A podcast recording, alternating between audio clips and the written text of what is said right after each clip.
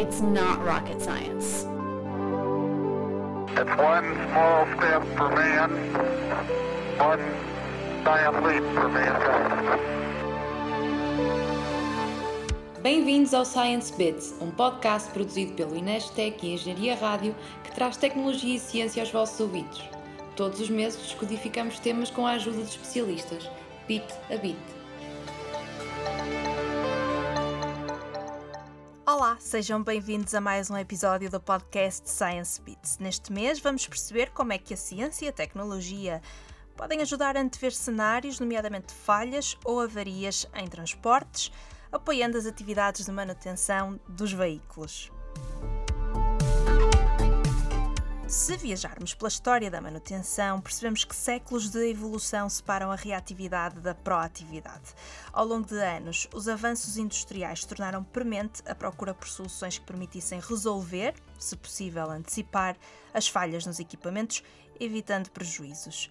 Em 1919, por exemplo, o manual do modelo T da Ford já instruía os clientes da marca a terem determinados cuidados e a prestarem aos seus veículos uma atenção que, requerendo pouco tempo, poderia evitar atrasos ou possíveis acidentes na estrada.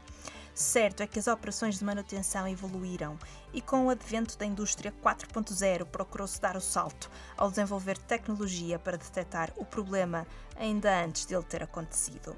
Como? Através da análise de dados, da identificação de padrões e, dessa forma, da detecção de anomalias. Tudo isto graças à existência de dados, em grande quantidade, e de soluções de inteligência artificial. Por outras palavras, falamos de manutenção preditiva. E a partir deste conceito, convidamos Rita Ribeiro, docente na Faculdade de Ciências da Universidade do Porto e investigadora no Laboratório de Inteligência Artificial e Apoio à Decisão do Inesctec, para nos contar como é que, em colaboração com a Metro do Porto, se desenvolveu uma solução com vista à detecção antecipada de falhas nos veículos, reduzindo os custos de manutenção. Vamos também falar sobre explicabilidade da inteligência artificial em contexto de manutenção preditiva, por isso, fiquem connosco para mais um episódio do Science Beats.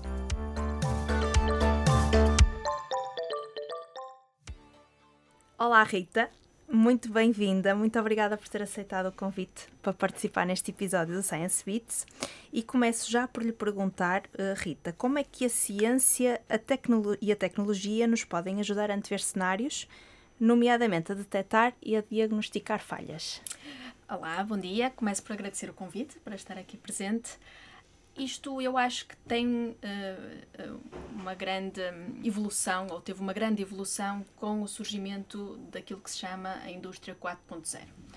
Porquê? Porque a indústria 4.0 tornou fácil uh, a instalação de sensores, a partir dos quais é-nos possível colecionar dados. Colecionar dados de equipamentos que estão em funcionamento.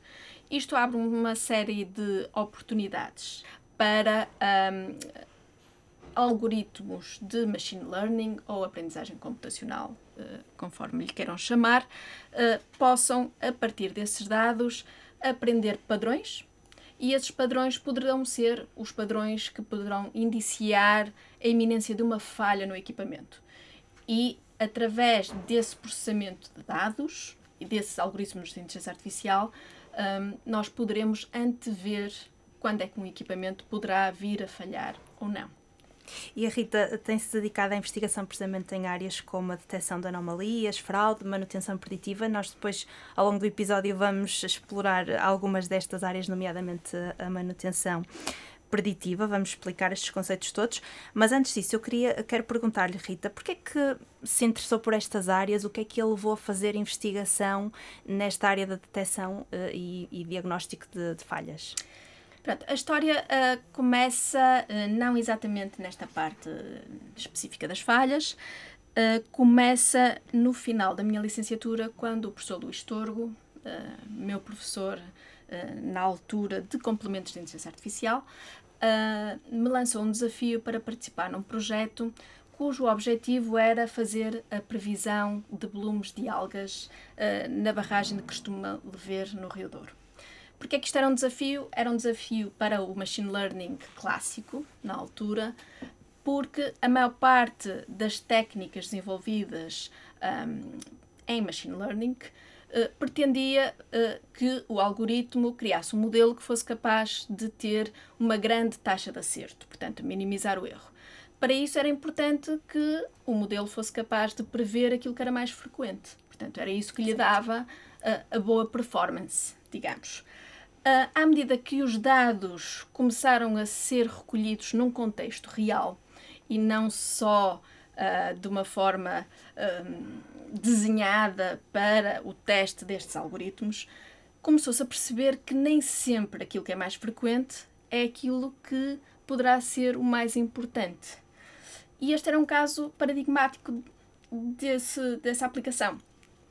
O que é que acontece? Tanto quanto percebi, Uh, os volumes de algas, que são no fundo um crescimento massivo de microalgas nos rios, é um acontecimento que acontece no Rio Douro ou em vários rios uh, no mundo, mas cuja ocorrência ainda não é totalmente entendida pelos biólogos, nem possível de antecipar com aquilo que seria antecedência desejável para criar situações ou um, possibilidades de mitigação dos efeitos uh, desse, desse surgimento de algas. E o que é que este surgimento de algas um, tem de problema? Portanto, elas uh, surgem à superfície e o que faz é que essa camada espessa de microalgas impede que a luz penetre um, e diminui os níveis de oxigênio uh, no rio. Isso causa a morte massiva de peixes e no caso de serem sítios onde é feita a colheita da água potável para o abastecimento de uma área metropolitana como é a do Porto, uhum.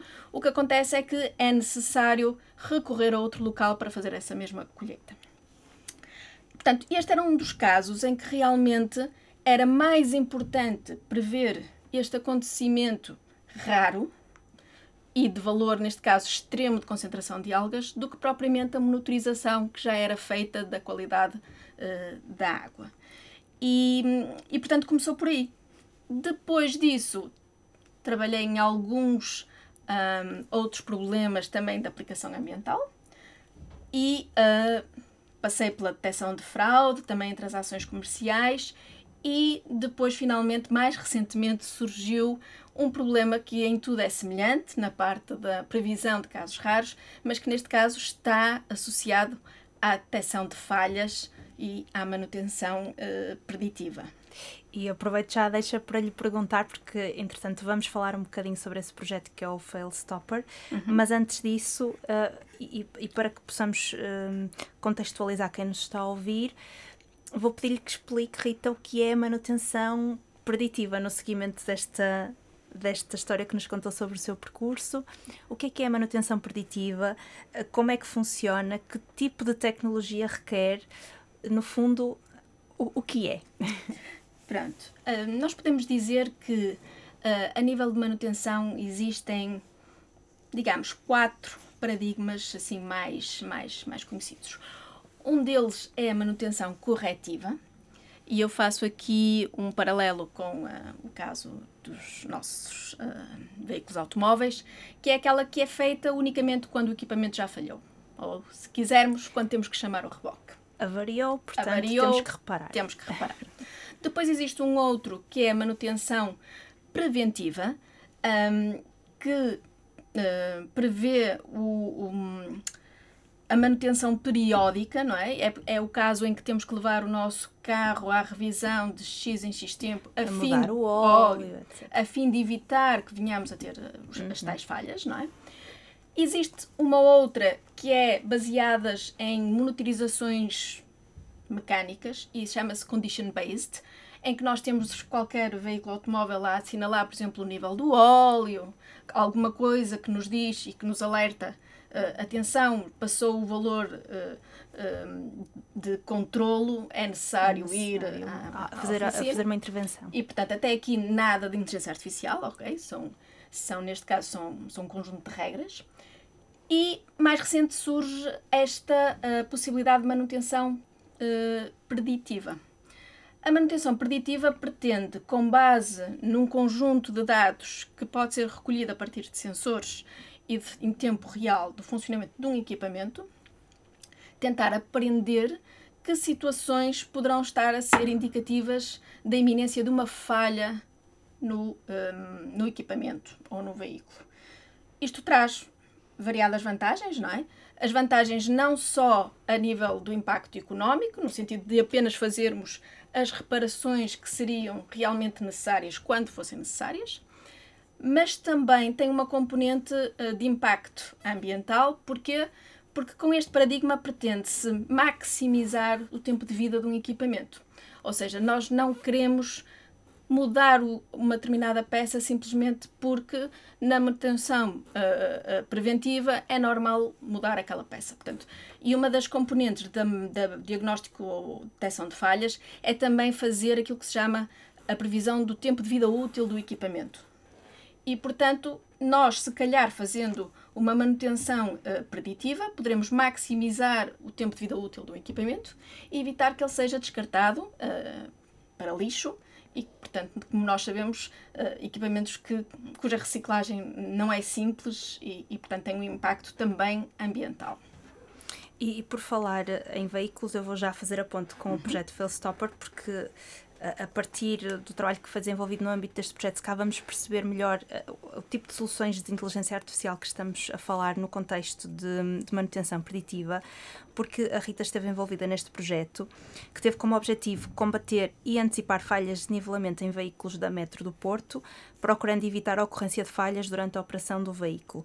E aquilo que lhe pergunto, um, Rita, é que trabalho é que foi desenvolvido em concreto no âmbito deste, de, deste projeto? De que forma é que estas é que houve esta combinação de dados, inteligência artificial? O que é que foi feito?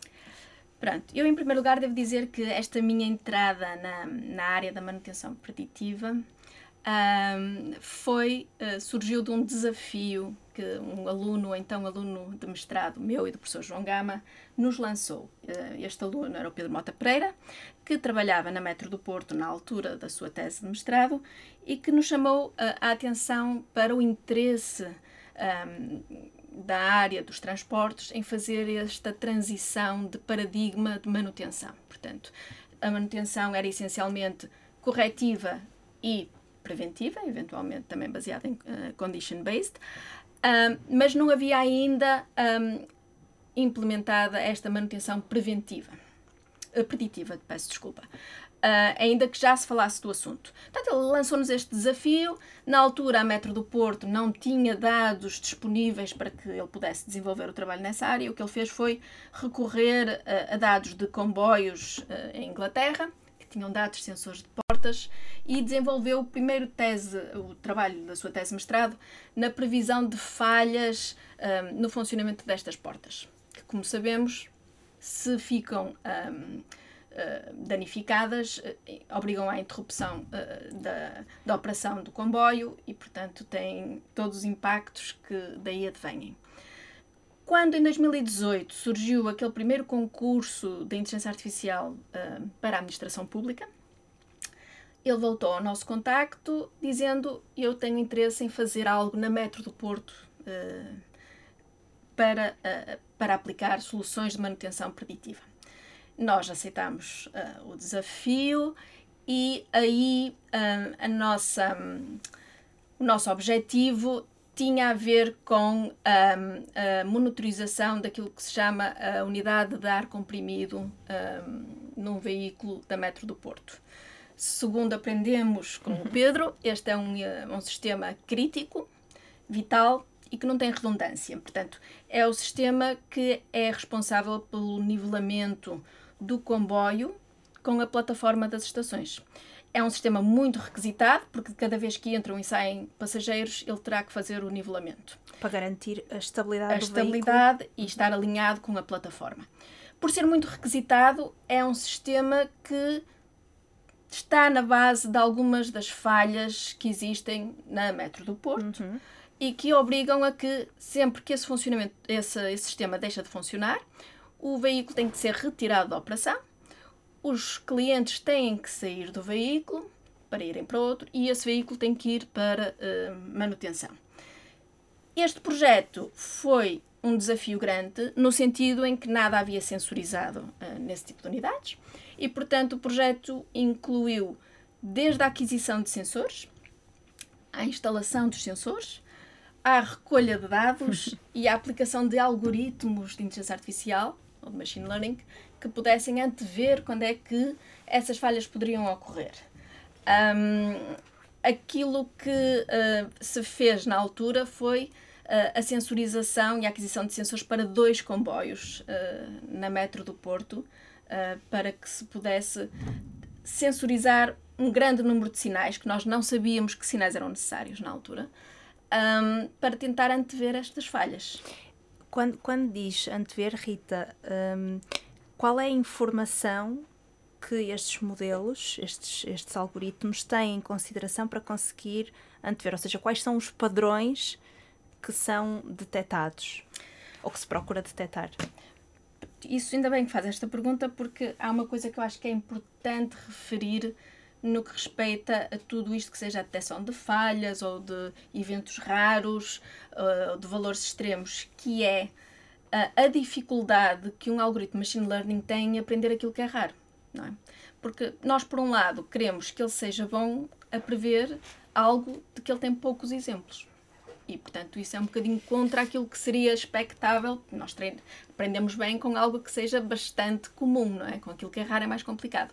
E isso levanta vários desafios. Como é que nós fazemos com que os algoritmos se centrem nos casos que são raros? Como é que nós podemos avaliar um algoritmo desse ponto de vista? Uh, em detectar aquele conjunto de, de dados. E depois existe uma outra questão, que é o que é que realmente é raro, mas é relevante. Poderá ser ruído, não é? Certo. E nós, nesta questão dos sensores, uh, nós o que é que tínhamos? Tínhamos o relatório da manutenção do veículo, uh, mas nem sempre esses relatórios são um, autoexplicativos, digamos, nem, nem sempre nos ajudam a perceber exatamente qual foi a, manutenção feita, mas temos esses relatórios, mas na maior parte dos casos nós temos dados que chamamos não etiquetados, não é? vêm okay. dos sensores e o que o algoritmo tem que fazer é aprender aquilo que será o funcionamento expectável como normal, porque é o mais frequente, e detectar desvios a esse uh, funcionamento. E esses desvios poderão ser potenciais indicações de falhas de que está para, de que está para variar. Na iminência de uhum. que poderá uh, acontecer uh, uma falha. Isso tem que ver com uh, esta, o desequilíbrio na existência de dados que acredito seja um dos desafios que se coloca ao machine learning. Uhum.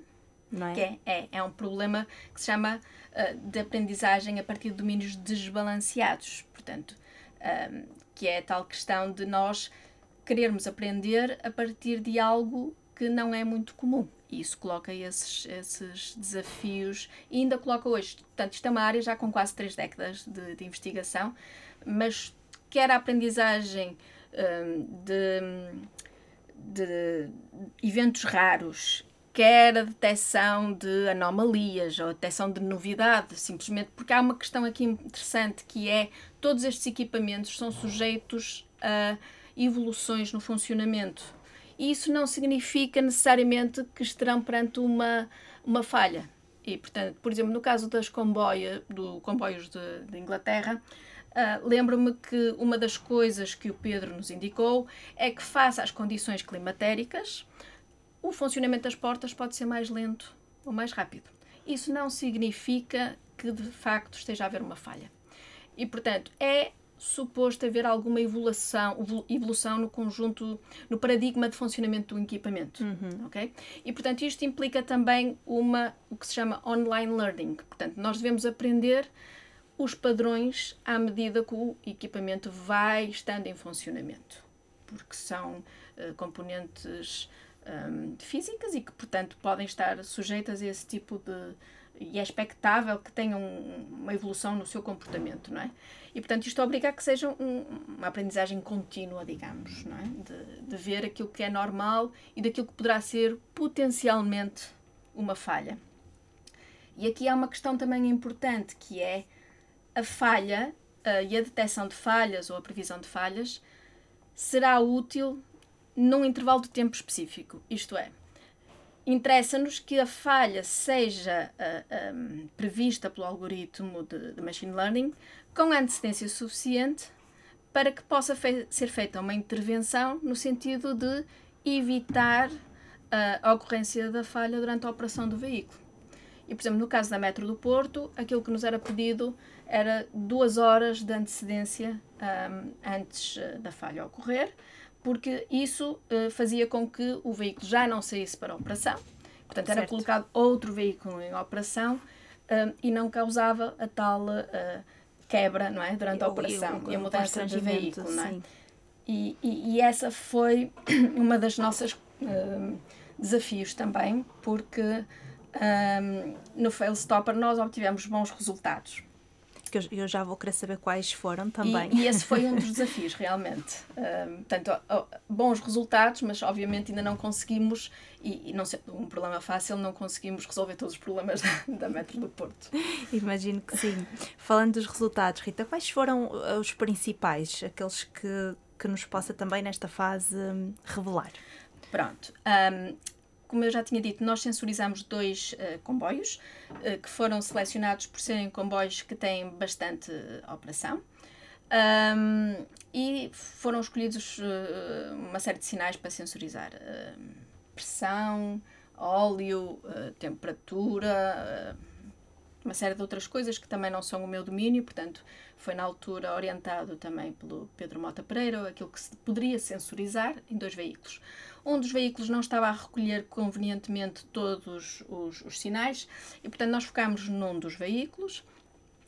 E nesse veículo que conseguimos, eh, nós recolhemos dados eh, que, de segundo a segundo, e entre sensivelmente dois anos, portanto, do início de 2020 até ao final de 2022, houve cerca de três falhas uh, reportadas e nós conseguimos detectar um, duas delas nós, no, na, na, questão da fuga de ar. Portanto, estava a haver uma fuga de ar nessa unidade de ar comprimido e, portanto, que poderia estar uh, a haver uma iminência de, dessa APU uh, uh, quebrar, não é? No sentido de deixar de funcionar. A única questão é que nós não conseguimos com a antecedência que era pedida pela Metro do Porto, que era duas horas, mas conseguimos com uma hora de antecedência, o que foi bastante positivo.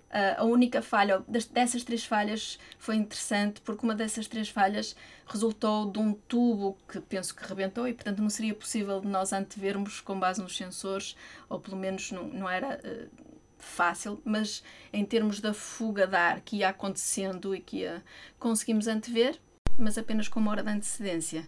Mas este projeto teve o envolvimento de hum, vários alunos de mestrado, uh, de bolseiros de pós-doutoramento e também do Bruno Veloso, que fez um, deu uma contribuição também muito importante. Também é investigador do LIAD. E, portanto, a nossa equipa, um, com o Bruno Veloso, com o professor João Gama, com o Pedro Mota Pereira, que nos dava o tal conhecimento que é tão importante, que é o conhecimento do domínio, não é? Porque para podermos interpretar alguns padrões nos dados é preciso que haja alguém do outro lado dizer atenção, esse padrão é expectável, não é expectável, poderá ser um indicador. Portanto, mesmo para a escolha do o que é que poderemos sensorizar, essa informação é importante. Houve outra coisa interessante do, do, do Fail Stopper que foi uh, essas duas falhas que nós detectamos, descobrimos que poderíamos detectá-las com base apenas em dois sensores. E, portanto, isso era uma das coisas importantes para a Metro do Porto, que antes de sensorizar uma frota inteira de veículos, era saber o que é que seria necessário sensorizar, não é? E, portanto, em vez de sensorizar uma série de, hum, de, de, parâmetros, aquilo que nós eh, descobrimos foi que para essas duas falhas uh, precisaríamos só um, do funcionamento do compressor, se estava em funcionamento ou não, e da pressão de ar de uma das válvulas. Uh, é claro que, lá está, sendo uma coisa rara, nós tínhamos três falhas para validar o nosso, o nosso modelo. Mas no contexto do Fail Stopper, eu acho que foi interessante, foi interessante mostrar à Metro do Porto que a inteligência artificial pode ter aqui um papel relevante um, e ainda muito caminho pela frente um, nesta questão de, da recolha de dados e poder fazer esta manutenção preditiva um, dos comboios dos, que estão em operação. Veículos. Entretanto, a Rita já está a trabalhar num outro projeto que tem que ver também com, com manutenção preditiva, que é o projeto Explainable Predictive Maintenance, uhum. Eh, mas que acrescenta aqui uma nova camada, vamos chamar-lhe assim, que é a questão da explicabilidade das soluções de inteligência artificial que estão integradas na, na manutenção preditiva. Como é que se explicam estas soluções, Rita? Ou seja, o que é que vocês estão a fazer em concreto?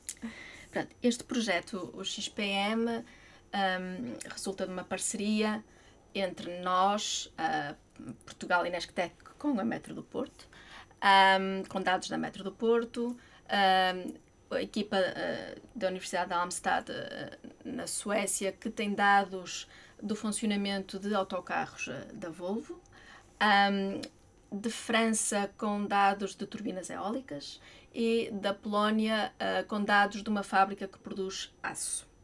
E, portanto, aqui nós pretendemos ir um bocadinho mais além da manutenção eh, preditiva, sendo que a manutenção preditiva já é por si um desafio, mas é não só dar o alarme de que alguma coisa poderá estar um, ehm, na, na iminência de falhar, de mas também dar algum suporte ao técnico que irá receber uh, a indicação de que deve proceder a uma determinada manutenção, porque é que o deve fazer porque, uh, caso contrário, uh, não traz confiança, quer à empresa, quer ao técnico, porque é que há de enviar um comboio para, neste caso um comboio, no caso da Metro do Porto, ou um autocarro, para manutenção, quando aparentemente não existe nada. Quando aparentemente está tudo bem. Está é? tudo bem, não é? Portanto, tem, tem, tem custos. E, portanto, esta parte da explicabilidade é muito importante para a eficácia destes modelos nós precisamos de saber como é que nós podemos explicar e porque é que cada vez mais isso é importante. Porque uh, os algoritmos de machine learning, cada vez mais e nos anos recentes, têm, uh, com a capacidade computacional que nós agora temos à nossa disposição, têm-se baseado em métodos de otimização que uh, procuram a tal solução próxima da ótima, não é? E que, portanto, têm uma capacidade de previsão nestes casos, ou de performance bastante boa, mas que são modelos tão complexos que não nos é possível perceber exatamente ou reconstruir tudo aquilo que esteve na base de, da decisão do modelo. São aqueles modelos a que chamamos de black boxes. Uhum. E, portanto, aquilo que nós temos que fazer é, se queremos, por um lado, ter uma boa performance dos modelos, recorremos a algoritmos uh, deste tipo, mas depois precisamos de ter algum método pode ser por reverse engineering, pode ser por outras uh, coisas que queiram um, eh, chamar, tentar perceber como é que esses modelos chegaram àquela, àquela, àquela, àquela decisão. Não é? Isso é por si só também um outro desafio que agora está não só na manutenção preditiva, mas em muitos domínios da inteligência artificial, que é a explicabilidade, a transparência dos modelos, não é? Uhum. Tentar perceber o que é que o modelo nos está a dizer. E se estamos interessados numa explicação local, isto quer dizer, para este exemplo irá haver uma falha, eu quero perceber porque é que este exemplo ou porque é que esta ocorrência me vai dar origem a uma falha, ou se queremos, por outro lado, uma explicação global do sistema, não é? Uma coisa que seja. Portanto, são dois, duas perspectivas diferentes, igual, igualmente úteis, mas que são muito importantes e no, na área da manutenção preditiva, uma das nossas dificuldades como cientistas é avaliar a qualidade de uma explicação. O que é que para um perito do domínio, para um técnico, será algo interpretável, não é?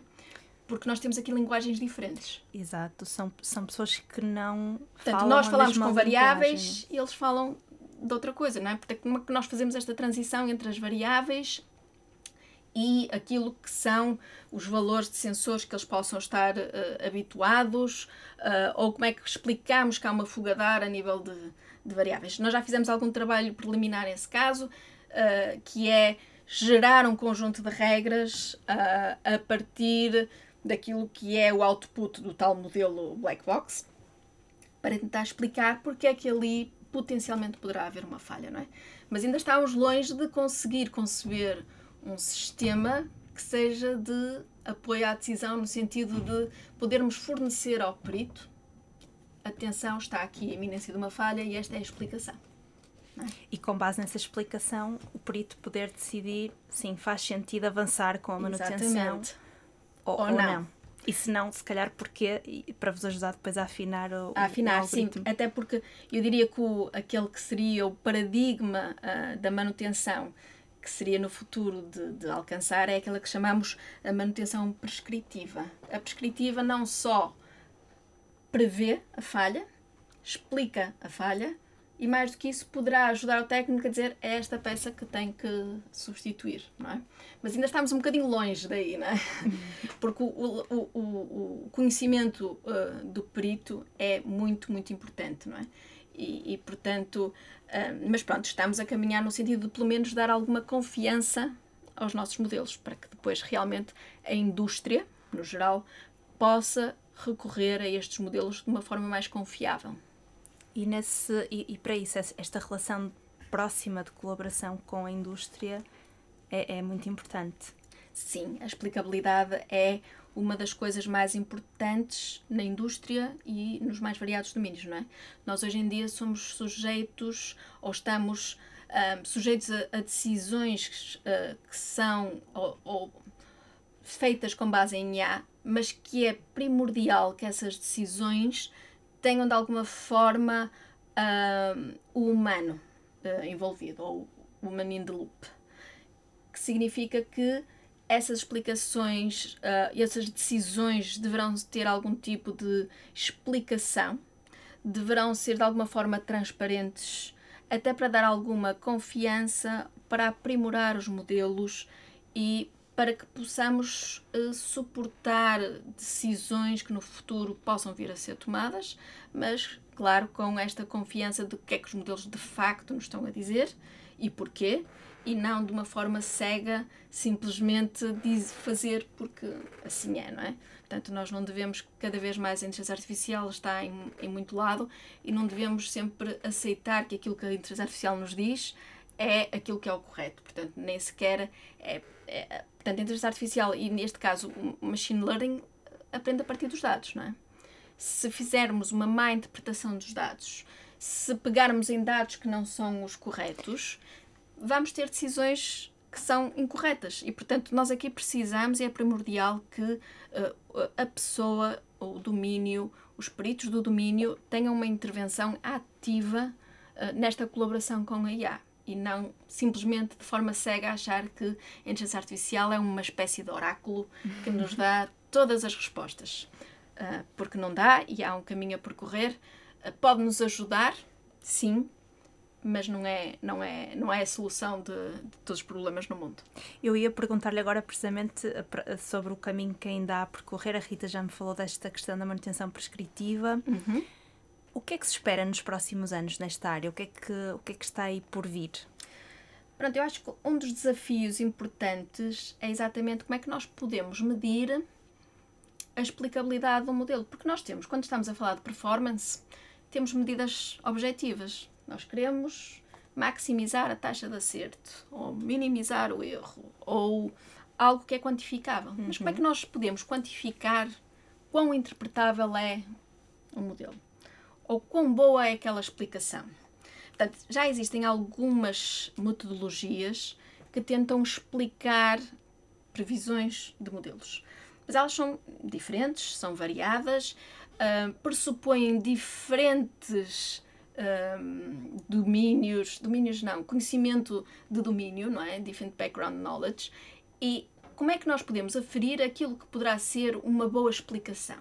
Ou um modelo que seja confiável. Portanto, isso, em primeiro lugar, vai variar sempre de domínio para domínio, não é? Uh, em, que, em, qualquer que seja o domínio que estamos a aplicar estas técnicas, uh, mas também por si só, e mesmo que nos uh, possamos restringir a um domínio como vamos nos focar na Metro do Porto, não nos é simples dizer não é, o que é que é um modelo ou de explicação que seja eficaz. Não é? Como é que nós quantificamos isso? Como é que nós vamos poder preferir um modelo ao outro por um modelo ser mais interpretável do que outro. Portanto, um dos desafios, e agora da, inteligência artificial, é esta história da explicabilidade e como é que nós podemos aferir a confiança, a transparência, a interpretabilidade do modelo de, de inteligência artificial. Muito obrigada, Rita. Nada, por, obrigada por este, eu. Muito obrigada por este bocadinho um, e por, por, estas explicações acerca da manutenção preditiva e, no caso, a utilização de soluções de inteligência artificial neste contexto. Muito obrigada, Rita. Ah, obrigada.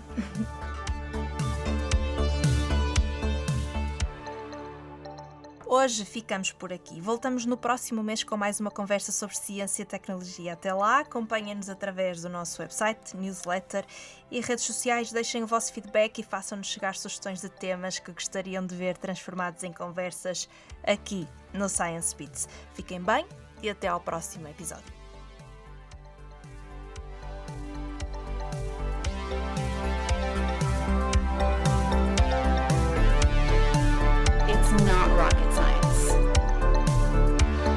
One small step.